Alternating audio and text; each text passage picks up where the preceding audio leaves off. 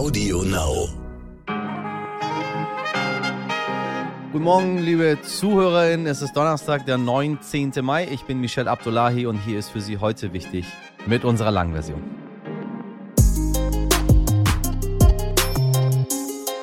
Ja, Hauptsache weg vom russischen Gas. Das ist aktuell das große Ziel von Bundeswirtschaftsminister Robert Habeck und auch der Europäischen Union. Erst im März war Habeck deshalb auf Shoppingtour in Katar.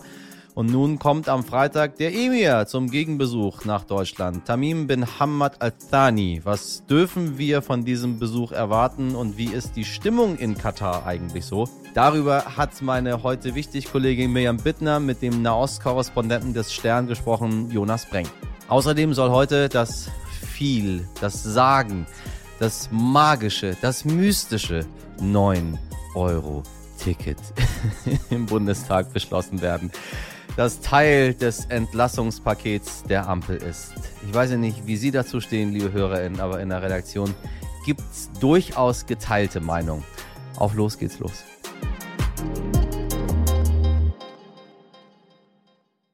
Zuerst für Sie das Wichtigste in aller Kürze.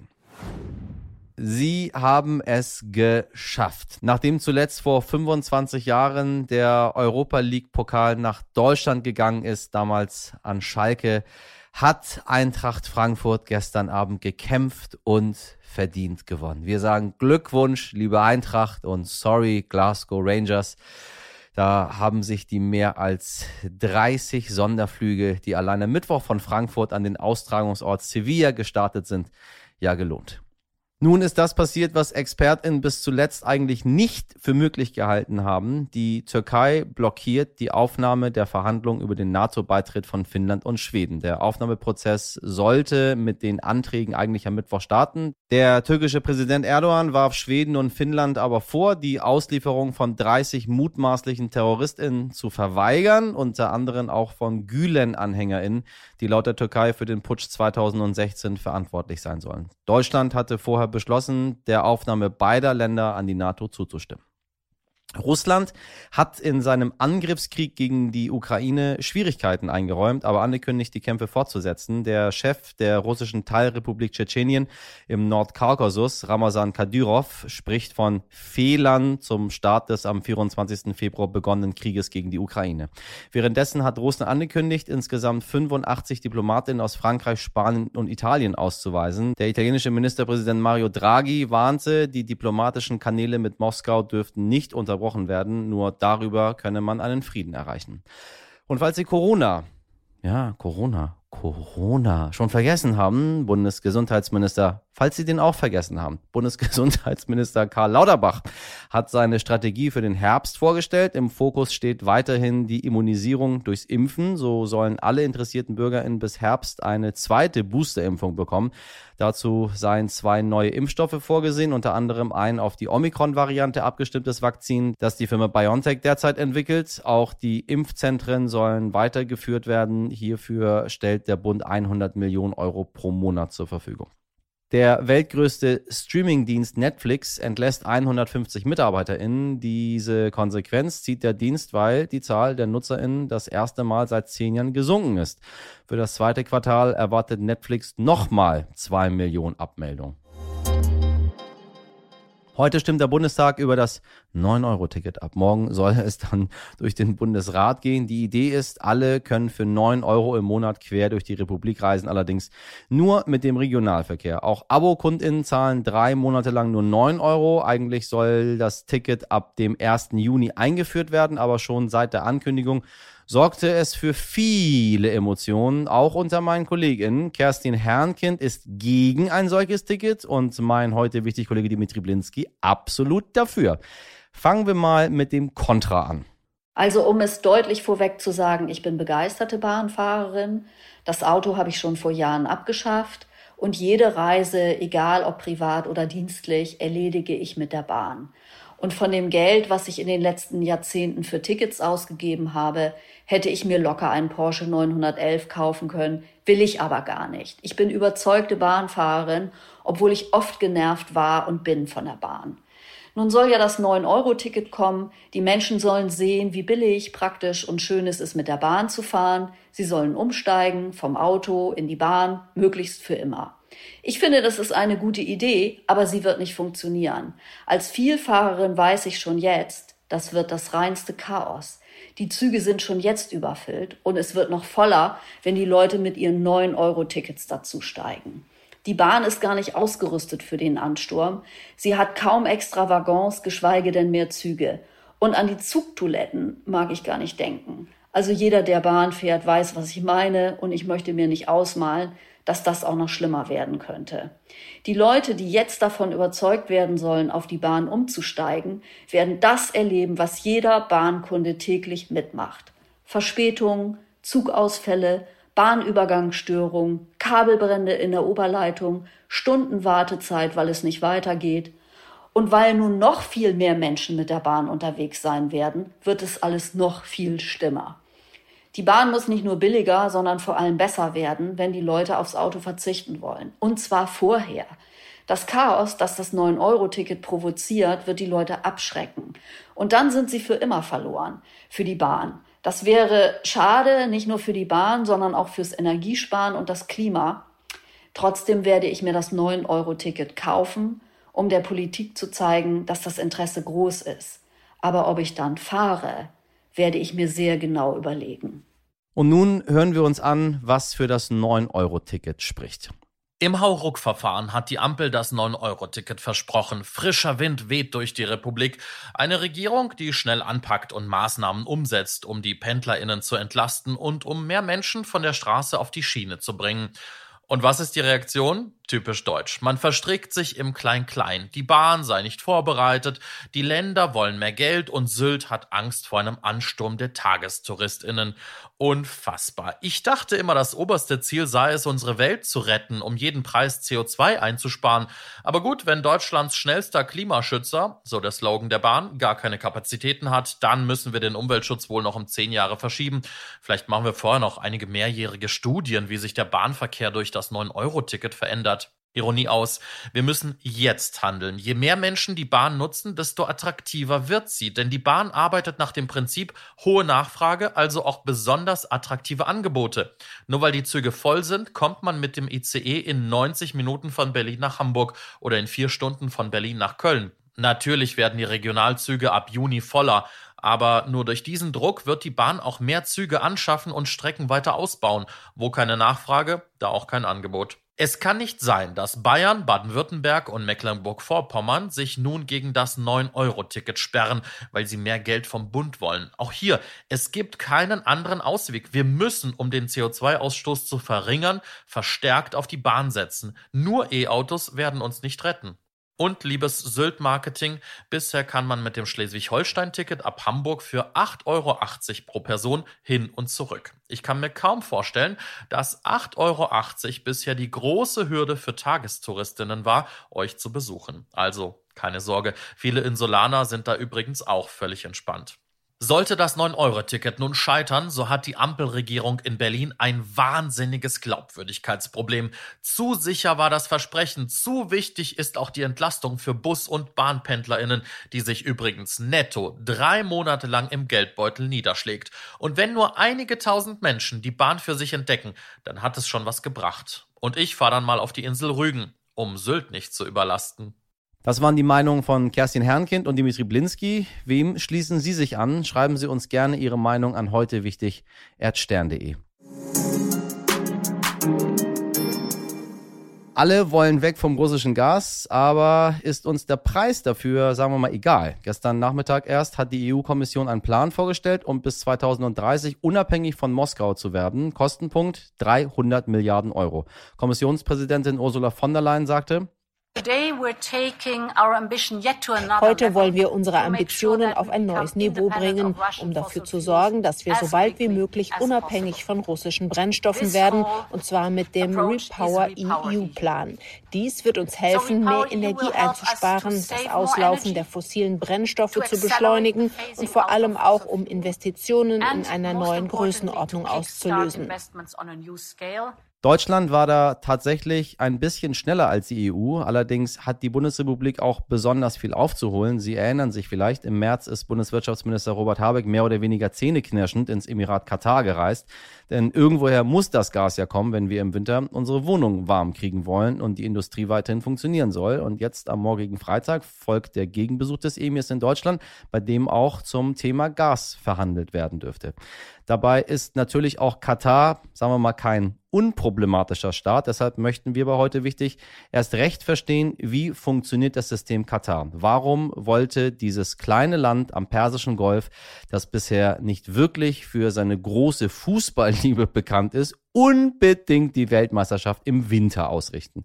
Meine Kollegin Mirjam Bittner hat deshalb mit dem Nahostkorrespondenten des Stern gesprochen, Jonas Breng. Jonas bereist seit Jahren den Nahen Osten, hat in Beirut gelebt und jetzt in Griechenland. Und natürlich musste Mirjam ihn noch fragen, sag mal Jonas, wirst du dir eigentlich die WM anschauen? Die Antwort hören Sie gleich im Gespräch.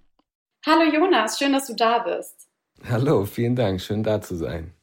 Du bist ja der Stern-Nahost-Korrespondent und warst jetzt zuletzt in Katar. Und bei dem Land würde ich jetzt mal so sagen, das sieht man nicht ganz unkritisch, wenn man hier ist. Wie hast du denn das Land erlebt, als du jetzt da warst? Wie lange warst du überhaupt da?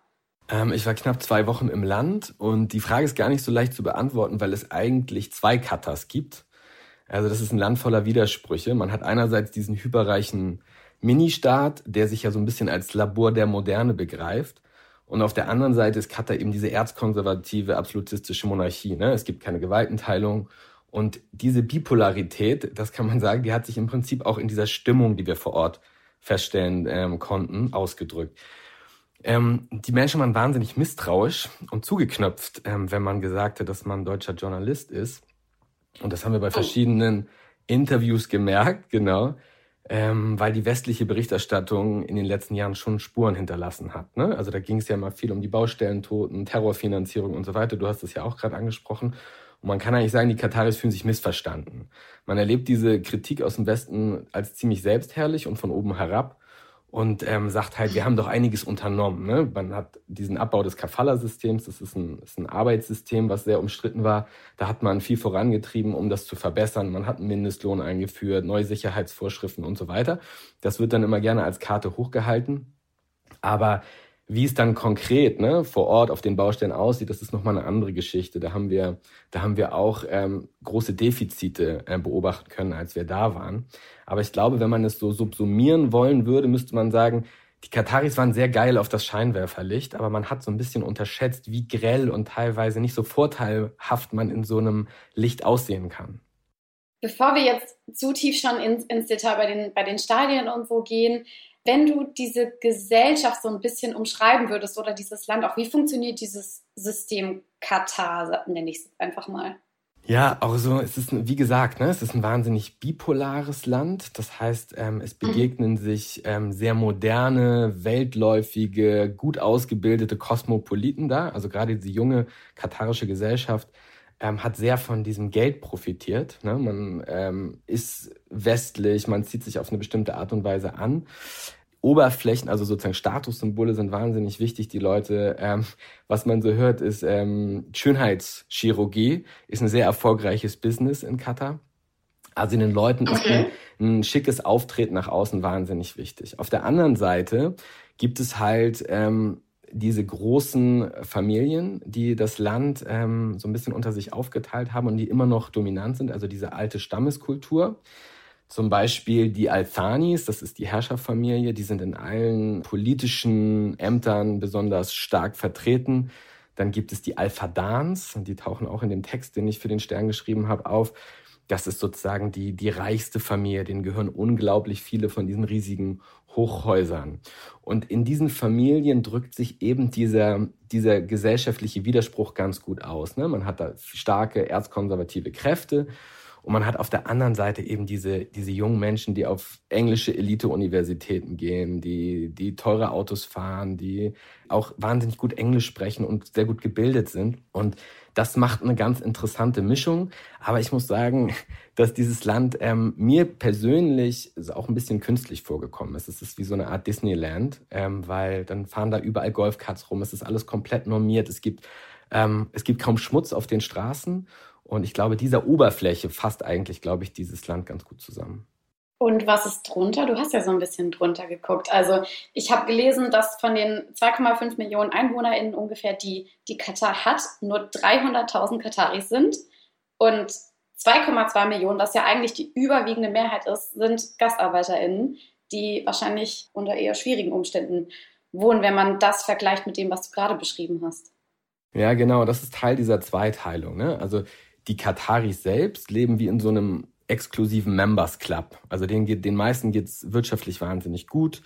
Ähm, die haben, ähm, müssen nichts für Strom bezahlen, nichts für Wasser. Sie haben keine Probleme, irgendwie einen tollen Job zu finden. Und wenn man in diesem Bild bleibt, könnte man sagen, dass dieser Members Club eben die, um die Toiletten, um die Küche, um all den Rest kümmern sich eben Mitter, also Arbeiter aus, aus anderen Ländern, die kommen meistens aus Bangladesch, aus Nepal oder Indien und ähm, versuchen da irgendwie über die Runden zu kommen. Ähm, die verdienen im Vergleich zu ihren Heimatländern dort nicht schlecht, allerdings ist die Diskrepanz zu dem Lebensniveau der Kataris teilweise absurd. Und das ist ja auch Teil der, der Vorwürfe, ne, die aus dem Westen häufig gegenüber Katar vorgebracht werden. Hast du die auch besucht? Ja, äh, wir, haben, wir haben die besucht und ähm, das ist teilweise gar nicht so leicht, ne? weil die Kataris natürlich kein Interesse daran haben, dass irgendwelche deutschen Journalisten da äh, kurz vor der WM für, für schlechte Schlagzeilen sorgen. Aber wir haben das über ein, ich. ja genau, wir haben, wir haben über einen Uber-Fahrer, also die Uber-Fahrer sind ähm, teilweise auch Pakistanis oder Menschen aus, Afri aus vom afrikanischen Kontinent. Und in denen haben, mit dem bin ich so ein bisschen ins Gespräch gekommen und der hat mir dann erzählt, dass er ganz lange Vorarbeiter war auf den, auf den Baustellen, bis ihm das System einfach so widerwärtig vorkam, dass er gesagt hat, okay, ich mache nicht mehr mit. Und der hat mir geholfen, in eine von diesen Unterkünften reinzukommen vor Ort. Mm, und mir so vor Ort, mhm. das ist, es gibt so ein großes Industriegebiet, das heißt die Industrial Area. Und da leben die meisten dieser, dieser Jungs, die vor allem auf den, auf den Baustellen arbeiten. Ne? Und wir sind da, was man sonst nicht einfach schafft, in diese Unterkunft reingekommen und haben uns dann vor Ort da ein Bild machen können. Und es war teilweise schon absurd, weil die offiziellen Regeln lauten einfach, dass in einem Zimmer sich nur noch zwei, zwei Leute zum Schlafen hinlegen dürfen. Und äh, wir kamen in diesen Raum und dann lagen da unter Wolldecken irgendwie acht Leute in einem, oder so ungefähr acht Leute in einem acht, zehn Quadratmeter Zimmer. Ne? Ja, das kann man sich, glaube ich, von hier gar nicht vorstellen. Das ist jetzt vielleicht eine naive Frage von hier, aber wenn man eine Veranstaltung wie die WM nur ausrichten kann unter diesen Bedingungen, darum, damit, dass so viele Menschen darunter auch einfach leiden und ihren Körper verkaufen, muss man wahrscheinlich schon fast sagen. Wieso wollte Katar die WM unbedingt ausrichten? Ja, Katar hat ein großes Staatsziel und das heißt Sichtbarkeit. Also Katar ist ja ein wahnsinnig kleiner Staat, der im Prinzip immer wieder mit dem Finger schnipst und ruft, hallo, hier sind wir. Ne? Und ähm, wenn man sich die Größe Katars klar macht, das ist ja dieser kleine, dieser Daumenzipfel, der da an der arabischen äh, Halbinsel klebt, das ist nicht größer mhm. als Schleswig-Holstein. Ne? Und die brauchen, um für Sicherheit zu sorgen, für ihren Staat, brauchen die diese Wahrnehmung international. Und dafür betreiben die einfach ein wahnsinnig aggressives Staatsbranding. Also die haben sich so eine richtige PR-Maschine konstruiert, die dafür sorgen soll, die Marke Kata in der Welt populär zu machen. Und die, diese Maschine hat verschiedene Komponenten. Die, die berühmtesten, könnte man vielleicht sagen, sind Paris Saint-Germain, also dieser Fußballclub, wo, wo Messi, Mbappé mhm. und so weiter spielen, haben die Milliarden reingepumpt, um endlich die Champions League zu gewinnen. Haben sie bisher noch nicht gemacht. Eine andere, ja, eine andere Komponente ist äh, Qatar Airwaves. Das ist ähm, eine, eine berühmte, sehr exklusive, sehr gute Fluglinie. Das ist so ein bisschen das Standard, die Standardausrüstung ne, für diese reichen Golfgarten. Jeder braucht eine. Und dann ganz besonders und interessant ist Al Jazeera. Das ist ähm, ein Fernsehsender aus der Region, der ähm, nach westlichem Standard funktioniert, aber durchaus außenpolitisch aufgeladen ist für, für diesen kleinen Staat. Und um jetzt. Inwiefern? Ja, man kann sozusagen auf den ersten Blick würde man sagen, äh, ist Al Jazeera berichtet einfach neutral über die, über die Dinge, die in der Region so stattfinden. Man kann aber zum Beispiel sehen, dass sie nichts Kritisches über das Herrscherhaus der Althanis oder über die katarische Gesellschaft berichten. Man konnte bei verschiedenen außenpolitischen Entwicklungen in den letzten 20 Jahren feststellen, dass die, ähm, dass die Berichterstattung von Al Jazeera so ein bisschen der außenpolitischen Linie der katarischen Regierung gefolgt ist. Also zum mhm. Beispiel mhm wenn es um Saudi-Arabien ging. Wenn, wenn, wenn gerade die Stimmung mit Saudi-Arabien besonders schlecht war, gab es viel schlechte Berichterstattung äh, oder viel kritische Berichterstattung. Als man sich dann wieder ein bisschen geeinigt hat, dass es netter wird, ähm, hat sich das eben auch auf dem Fernsehkanal ausgedrückt.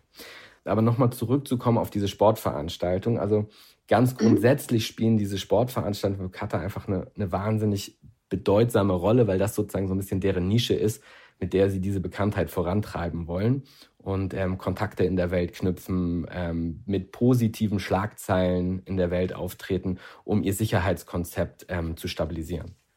Das heißt, dass sie diese Popularitätsmaschinerie angeschmissen haben in der Hoffnung, oder nicht in der Hoffnung, weil sie weiter überleben möchten, muss man das eigentlich schon fast zusammenfassen, oder?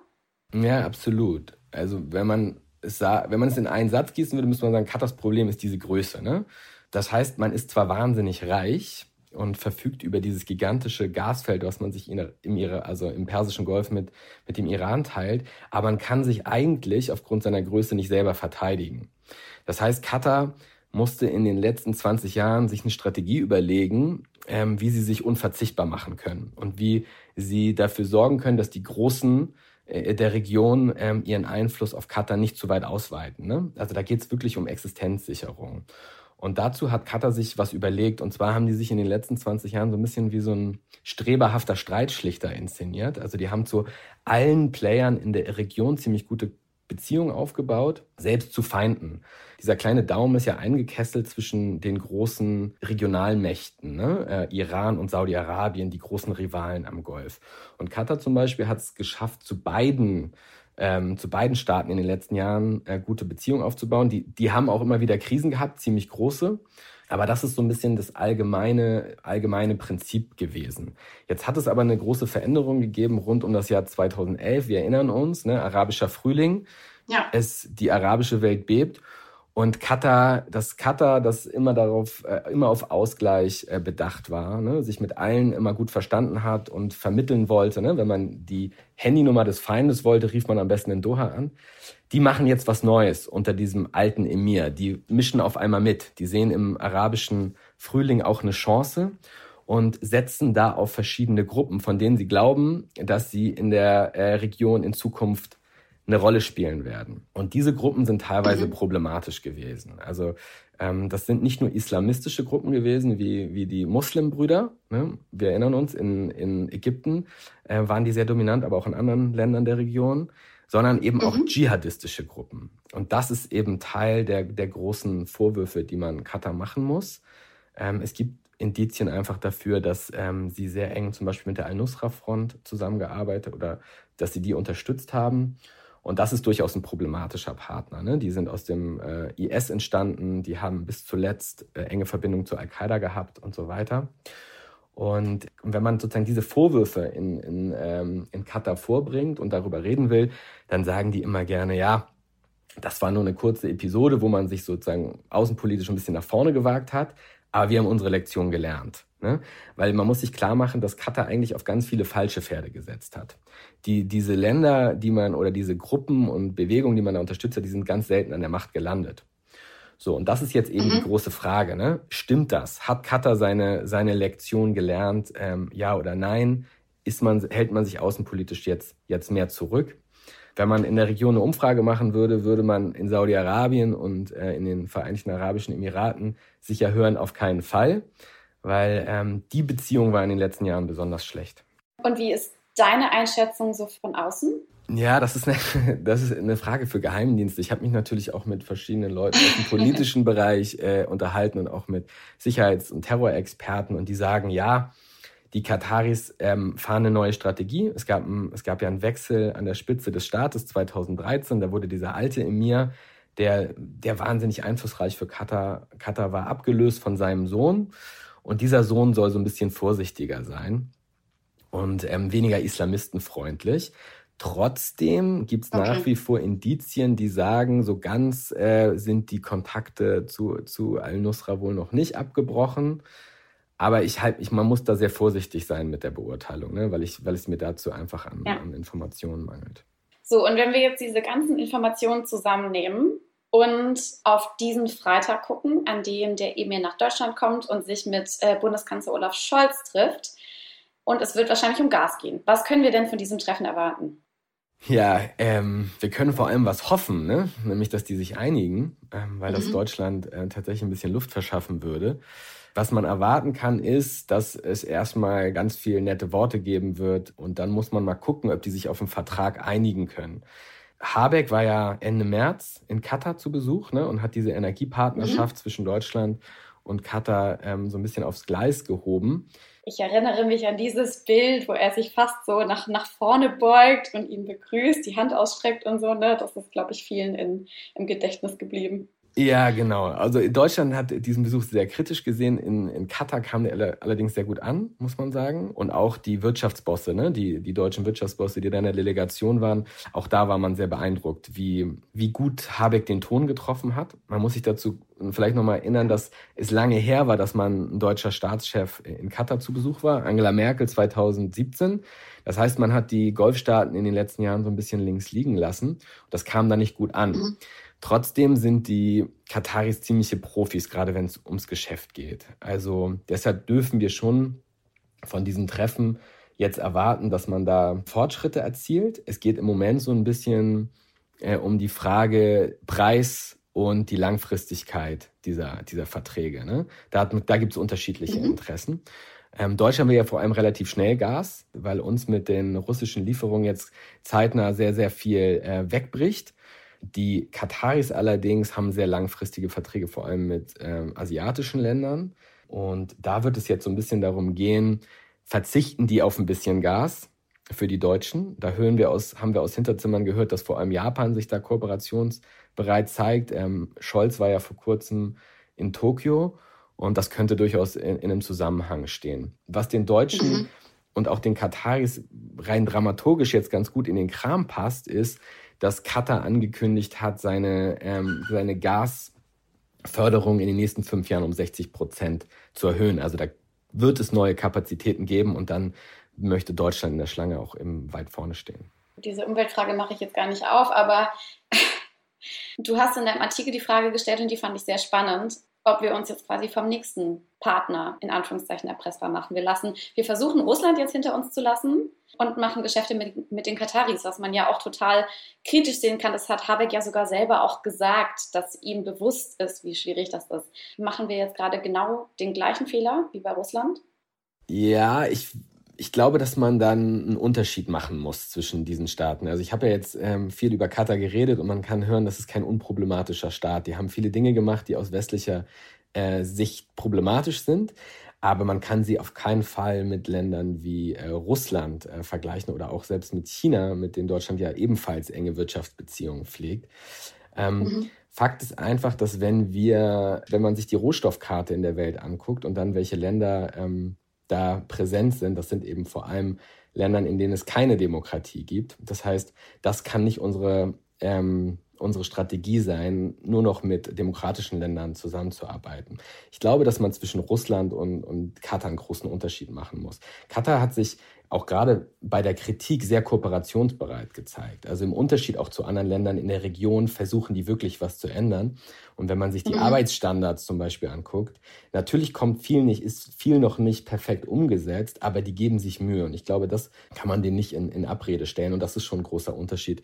Und ähm, wenn man es mit äh, Russland vergleicht, die in einen Nachbarstaat eingefallen sind, das kann man, kann man von Katar ähm, wahrlich nicht behaupten. Mhm. Wir haben zu äh, Anfang Januar schon mal mit Lukas Vogelsang gesprochen und wir haben ihn damals gefragt, also über die WM in Katar, ob man sich als Fußballfan die WM anschauen sollte. Wirst du sie dir denn angucken? Ja, auf jeden Fall. Aber ich bin auch ein Fußballsüchtiger. Also ich würde sie mir auch auf dem Mond angucken. Ähm, ich kann, ich kann natürlich verstehen, ne, dass Fußballfans ähm, irritiert sind von dieser Entscheidung und ich teile das auch teilweise und ich finde auch die Entscheidung, dass es im Winter stattfindet, ein bisschen absurd. Gleichzeitig, ähm, genau, ist meine Fußballliebe zu groß, als dass ich mich davor drücken könnte.